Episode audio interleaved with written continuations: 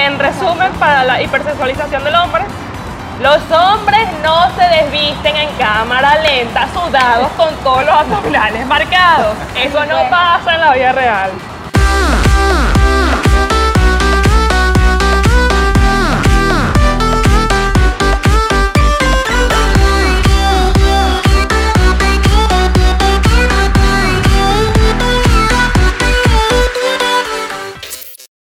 Bienvenidos nuevamente a otro episodio de La Hermandad Inculta, esta vez desde la terraza de Noches. Nos gusta que vean Bien. todo local, tengan un recorrido hermoso. Sí, hoy decidimos quizás dar un poquito de aire libre y pues nos vinimos a la terraza que tiene una vista bastante agradable. Y con esto, así iniciamos el tercer episodio de esta segunda temporada de La Hermandad Inculta, producido por Enigmas Enigmas Producciones, Producciones. desciframos lo que imaginas. Y por supuesto auspiciados claramente por Amichis Italian Pop, quienes nos proporcionan sus espacios para poder grabar y ser el espacio ideal Sí, para ideal. cuatro irreverentes, ¿no? Y también tenemos el auspicio de Sully Sugar, que es dulcemente familiar y pueden conseguir por encargo quesillos, tortas, mini cakes eh, espectaculares. Aprovecha que viene Navidad. Tiene una crema muy buena, bro. Sí, La decoración merengue. también es. Adorable. en serio, créanos. Así que ahí tienen esos dos auspicios que nos acompañan en esta temporada y con esto vamos a arrancar este tercer episodio que vamos a hablar de... Hoy nos vamos con otro tema un poquito Polémico. Un poquito polémico. Bueno, sí, si le quieren la llamar polémica. Yo Ok. creo. Nos encanta eso, ¿verdad? porque viene lo que es la hipersexualización de la mujer en el cine o o en la cultura pop, Sí. Sí. ¿verdad? Así que vamos a entrar con eso de una en la sala capitular. Entonces, como les veníamos diciendo, en la sala capitular de hoy vamos a hablar de la hipersexualización en la cultura pop. Porque viendo nos hemos dado cuenta que no solo hipersexualizan mujeres, también hombres. Incómodamente les pasa a los niños, que tampoco es un tema muy... Creo que es muy- lo peor. Muy exacto. Hay que tener mucho tacto en ese sentido. Entonces, por ejemplo, para ustedes, ¿qué es la hipersexualización? En, en Pues el- cuando explotan la sexualidad de alguno de los dos géneros con un fin, bueno, en el caso de la cultura popular o en, en el cine o en la televisión, con un fin eh, de marketing. La verdad. más que todo comercial. Ajá. Porque Sí. si te pones a analizarlo, en realidad no tiene ningún Bueno, hay un... sentido. Quizá pueda Depende. llamarle un principio o es algo como para que el morbo vende, Oh, por supuesto. Siempre. ¿sí? Entonces, Siempre. quizás por ahí, no es que estoy justificando, pero es quizás Claro, la- una de las cosas que más puedan decir. Nos debemos Siempre, claro. Sí, Pero sí. ahorita lo que, bueno, yo lo, yo lo veo así, que actualmente se hipersexualiza más a las niñas, todo por, bueno, obviamente las redes sociales. Y esto, de hecho, se exploró un poco en la película esta que fue súper controversial, la de Netflix, Ujú. Cuties, eh, que, bueno, parece que su mensaje era precisamente hacer una denuncia de la hipersexualización de las niñas, pero hizo todo lo Era contrario. una crítica, exacto. La Era una crítica, era una pero- crítica a eso, pero le salió el Le salió muy mal, le salió mal. Y de hecho la película había sido ovacionada antes de que saliera oficialmente en Netflix. Sí. Antes de que saliera el tráiler, era- ¿no? Exacto. No, en el Sundance. En el sí. uno. Sí, y eh, tenía muy buenas críticas y todo, pero ya cuando salió el tráiler empezó todo el show, las polémicas, la gente criticando y eso. En ese momento yo decía, pero vamos a esperar a que salga la película completa. Y ya cuando salió la película completa es exactamente lo del tráiler. Otro error común en estas últimas Eso suele eras. suceder. Y Netflix lo comete mucho. Sí. Nos estamos saliendo un poco del tema, pero ah, muchas veces ya el tráiler te cuenta toda la película. Sí. Me pasó Sí. una Sí. recientemente, vi, vi solo el tráiler y ah, no, ya, ya la vi. ¿Para Sí, qué? o sea, se supone que el trailer tiene que ser todo lo contrario, generarte interés para que tú vayas a ver la película. Sí, pero de verdad es muy explícita la película. Sí. eh, con los, los movimientos de cámara, las tomas. eh, no es tanto la temática, no es También el la, historia. el tiempo del- de, digamos que el plano, ¿sabes? Cuando Exacto. hacen escenas de, digamos, connotación sexual. Hay- decir, hay planos. Hay planos directos a sus Genital. partes íntimas.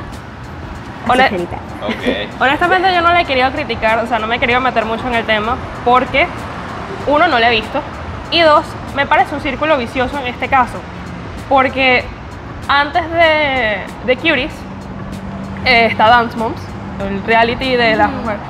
Hay un baile en particular, no puedo hablar de, de muchos porque de repente tienen más, pero el que yo me acuerdo es un baile en el que literalmente las mamás viendo los trajes y viendo el ensayo decían, parecen unas prostitutas. Sí, porque Y es eh, las vistieron de colegialas. No, no. Entonces era otro. Era otro. No, Entonces también- era otro, porque había un episodio de mencionar estos concursos de, de belleza, mini no sé qué. Ajá. Sí. que por, por lo menos a mí en lo personal me Ajá. aberrantes. Eso fue en los 2000 que empezó Que todo ese auge. Exacto. Y de hecho, Dance Moms siempre fue criticado por eso, porque las niñas usaban eh, trajes muy cortitos y eh, se veía todo en pantalla, pues. Entonces, el principal atractivo eran las chicas, obviamente, porque ellas Claro. trataba todo, todo el programa, pero el Bueno, público no. que más las veía era precisamente hombres maduros. Imagínate. Que eso es Y- incómodo. O sea, ta- tampoco es que. No, no lo voy a justificar eso, pero ponte. Es como que en baile yo entiendo de repente un chorcito corto, una cosa, pero por ejemplo, este, este baile al que yo me refiero se llama. La canción se llama Electricity, ustedes lo buscan así por. YouTube, La de aparece. Lipa. No, otra. No, no, no, no. Ellos no usan, ellos no pueden usar Ah, este. Bueno, pero es que me, Pues- me vino porque la canción, esa de Dua Lipa, el, el video es también Pero no, entonces tienen, tienen y que un topcito así azul eléctrico con la pantalítica, no me acuerdo si tenían como encaje negro más o menos, maquillaje así, la boca oscura, la sombra y el pelo tipo Tina Turner, o sea que tú lo ves y de verdad, o sea, es ese tipo, la imagen sola te da un cringe horrible. Y Yo veía bastante Dance Moms, pero No, para el no, momento en que yo los veía, de no verdad no entendía me nada. gustaba, digamos, el- digamos, cómo esas mujeres como que presionaban a esas niñas, no me gusta. Claro, y bueno, ese es otro tema, que es la explotación ya de toda su infancia. Y eso su mamá y se ponen en eso, ¿no? Y que yo creo no. que a, a varias de esas niñas le- les quedarán secuelas de toda esa explotación que vivieron durante Claro. Pero bueno, aparte de todo eso, Estamos desviando otra y vez. hablando de la Creo que sí, uno de los puntos claves que más se comentaba y creo que más se nota es en el vestuario de las Ujú. heroínas. Es uno de los temas que más, por ejemplo, Súper. tenemos en Marvel, está el caso de la capitana Marvel, interpretada por Brie Larson. Ella para poder aceptar el rol, como que dio los parámetros, mira, el traje tiene que ser como lo que vemos en la, finalmente vemos en la película. Porque incluso en los cómics el traje es mucho más sugerente, es cortico, es así súper explotado.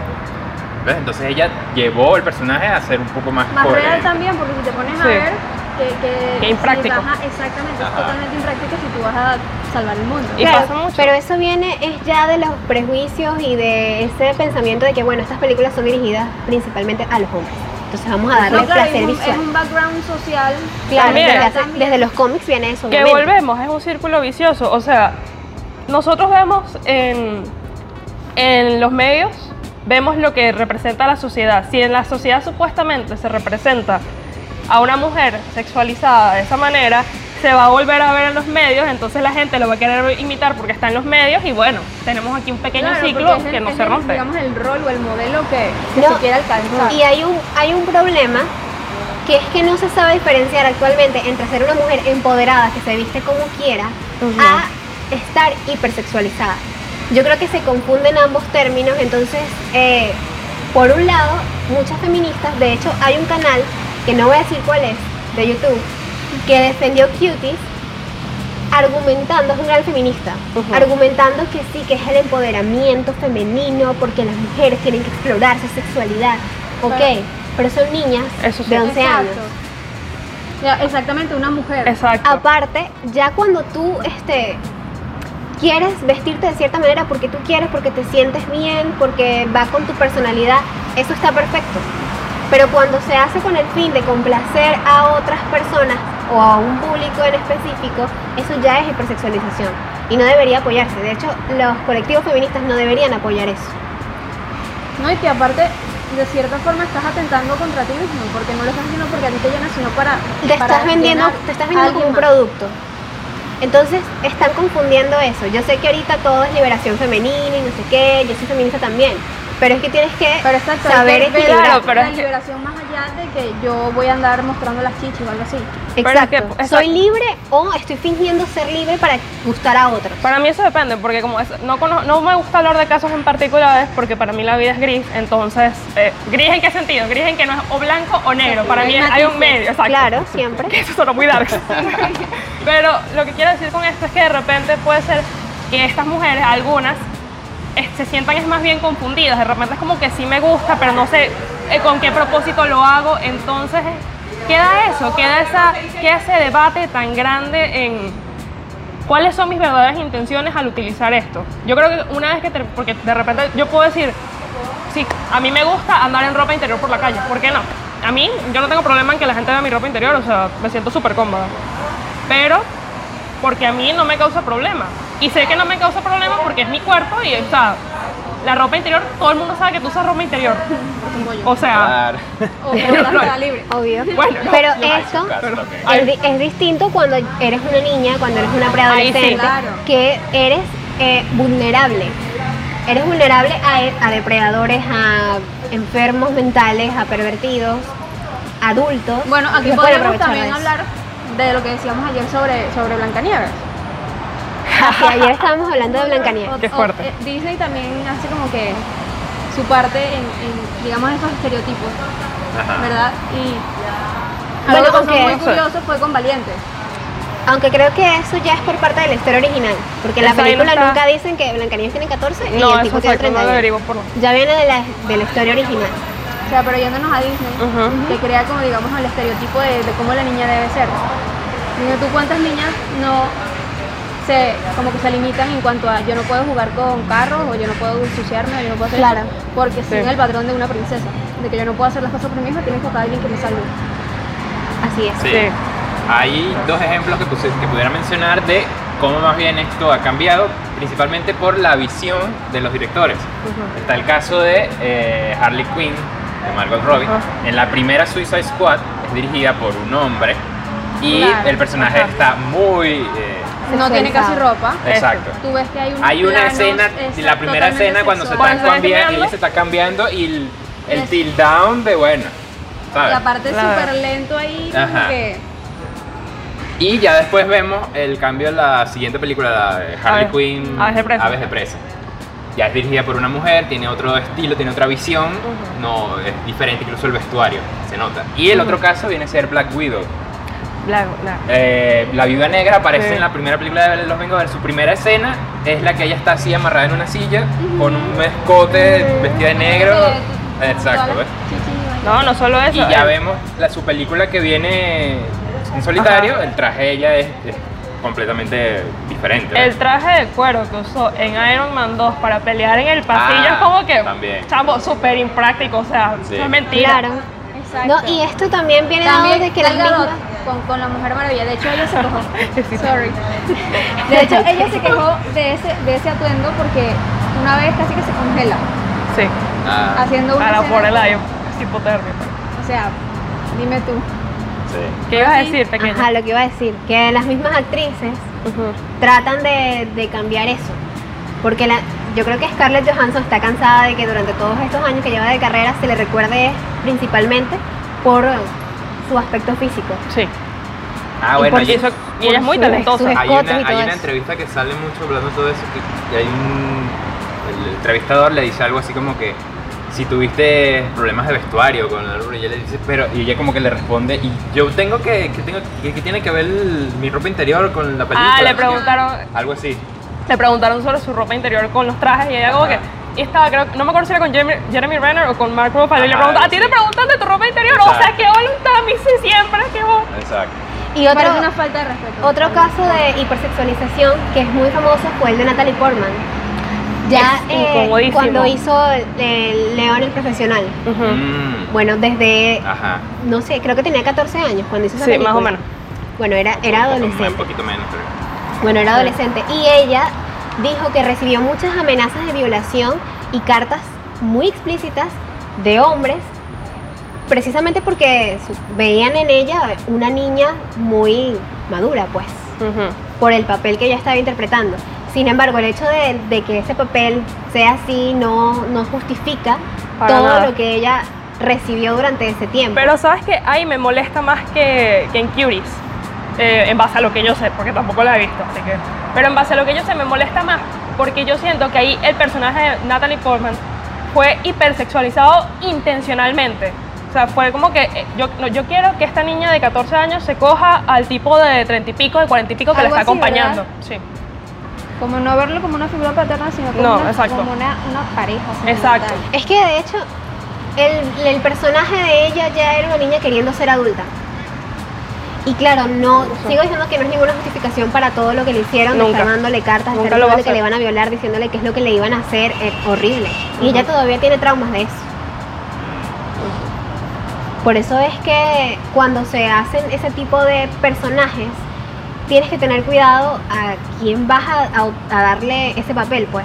Porque no, no, le- Ujú. no se lo puedes dar a una niña, puedes dárselo a una mujer que parezca una niña, ok, Claro. pero es distinto porque ella ya no es vulnerable, ya no corre riesgos al ser una menor de edad. Y ni siquiera, porque todavía los Exacto. corre siendo mujer. Claro, siendo mujer, pero recuerden que las menores de edad son mucho más Claro, propensas a eso, no corren más peligros. ese, es, digamos que emocionalmente están como un poquito Eso más establecidas. Igual que en Lolita, la de los 90. Ah. La protagonista también era menor de edad cuando hizo ese papel y eso fue muchísimo Bueno, peor que Natalie Ya, Portman. ya creo que tenemos que cerrar, pero por este papel que hizo Brooke Shields, no recuerdo cómo se llama. La el de la 12 Laguna años. Azul. No, no ¿O el de la Laguna Azul, era otro, uno de sus primeros papeles. Tenía 12 años y ellas se las mantenían sentadas en piernas de hombres grandes y estos ni les daban besos y vaina, o sea, muy- 12 años más No. menos tenía ella, Ajá. imagínate, de aquí para allá y de allá para acá en un set, con un set incómodo. Muy Sí. incómodo, o sea, de verdad. Pero bueno, ¿Qué? fíjense que nos fuimos más hacia la hipersexualización de la mujer, no tocamos más la del hombre porque es lo que más se, ha- Se ve. se ve a, a leguas. Entonces, bueno, Exacto. Sin embargo, se puede profundizar Sí, en otro adelante. momento, pero creo Pero- que el punto clave lo mencionamos. en resumen, para la hipersexualización del hombre, los hombres no se desvisten en cámara lenta, sudados con todos los abdominales marcados. Eso no Bueno. pasa en la vida real. Así que ténganlo en consideración. Sí. Y, hay tipos de hombres, ¿saben? Y la hipersexualización del hombre, lo malo, perdón, ya para cerrar, es que actualmente se ve como un chiste. O sea, la gente La verdad. lo ve como que ay, es X. Pero si dicen las mismas cosas que dice, por ejemplo, de Chris Evans, porque he visto muchos comentarios un poco subidos de tono de mujeres hacia Chris Evans, y les dices hacia Scarlett Johansson, actualmente estás mal. Pero Sí. no se ve de la misma manera. Entonces hay que buscar un equilibrio y llegar a esa igualdad de No, género que exacto, tanto que el estamos respeto, exacto, el respeto y la igualdad sea para todos en, igual medida. Y vamos Pero a cortar. Nosotros La igualdad, la igualdad, es- es- ese es el punto. Nos vamos a las recomendaciones. Y ahora vamos con las recomendaciones recomendadas que vamos a recomendar. Bueno, voy a empezar yo con mi recomendación de una vez. Que como yo soy tan adicta a YouTube, les voy a recomendar dos videos que la verdad me abrieron mucho la mente acerca de este tema de la hipersexualización. El primero es una crítica de Dana Alcuati, es venezolana por cierto, a Cuties, y ella explica más o menos ese cómo ha sido la evolución de la hipersexualización en el cine y pues profundiza en esto en esta película. Si no la han visto, la película, vean nada más el resumen de Dana y se van a enterar de todo. Y otro video también es el de eh, Fuera de Foco, que es un canal de cine muy bueno, mexicano, conducido por Gaby Mesa, y también tiene un video acerca de la historia de la hipersexualización en el cine. Y habla de casos muy particulares, muy interesantes, que pues con- igual que a mí les va a abrir la mente. Y listo. Interesante. Bien, ok. Yo les recomiendo una serie de Apple TV Plus. Se estrenó el año pasado, se llama The Morning Show. Es protagonizada por Jennifer Aniston, que incluso ella ganó el Emmy por esta actuación. Y el otro es Steve Carrell. Sí. ¿no? Ok, Son los, son los anclas de un programa matutino y ocurre un... Bueno, sería muy spoiler si lo digo, pero Un tiene incidente. algo que ver con el acoso sexual, algo con el movimiento Me Too, entonces también está muy interesante para que la vean por ahí. Yo no los quiero abrumar con tanta recomendación, así que me paso la mala. No, yo se lo he recomendado antes, pero fue cuando estábamos en la radio, así que no sé si ha llegado a todos ustedes como debería, así que lo voy a volver a recomendar. Es un documental de Nat Geo, es Mujeres de Hollywood, y habla sobre, es más sobre el feminismo en Hollywood, pero tocan la hipersexualización de muchas actrices en, en trabajos, así que súper recomendado, de verdad. Perfecto. Bueno. Me parecen precisas las recomendaciones. Y con esto, bueno, ya nos vamos despidiendo de este tercer episodio de la segunda temporada de La Hermandad Inculta. Auspiciados, por supuesto, en primera instancia por Amichis Italian Pop, que nos cede sus espacios para grabar nuestro podcast, donde pueden conseguir la mejor comida italiana desde Valencia, Venezuela. Y el mundo. Y Al mundo. Igualmente si desean hacer algún evento, tienen un salón espectacular. Sí, Sí. eventos privados, muy cómodos, agradables. Tu Está- cumpleaños, o sea, lo que tú quieras, ellos están a la disposición totalmente para complacerte. Tu graduación, stamp. Oye. Sí. Y también auspiciados por Zully Sugar, que es dulcemente familiar, donde pueden conseguir tortas por encargo, quesillos, mini cakes, con una decoración espectacular, per- súper personalizada, todo eh, hecho del hogar, muy... También está Bonito, el ¿no? plan galleta, ¿no? Ah, también, sí, sí. Torta de zanahoria también se hace. Pero cada episodio nos visualizamos más con este Solid Sugar, o sea, qué maravilla. Así es, así es. Y bueno, simplemente dejarlos que esto, La Hermandad Inculta, es una producción de Enigmas Producciones. Desciframos lo que imaginas. Y pues, nada, así cerramos este tercer episodio. Somos por acá, Angie Pisor. el Santana Luis. Nana Mons. Arroba M Laura Santos A. Somos la arroba La Hermandad Inculta en Instagram. Y nos vemos en el siguiente capítulo. Comen frutas y verduras. Chao.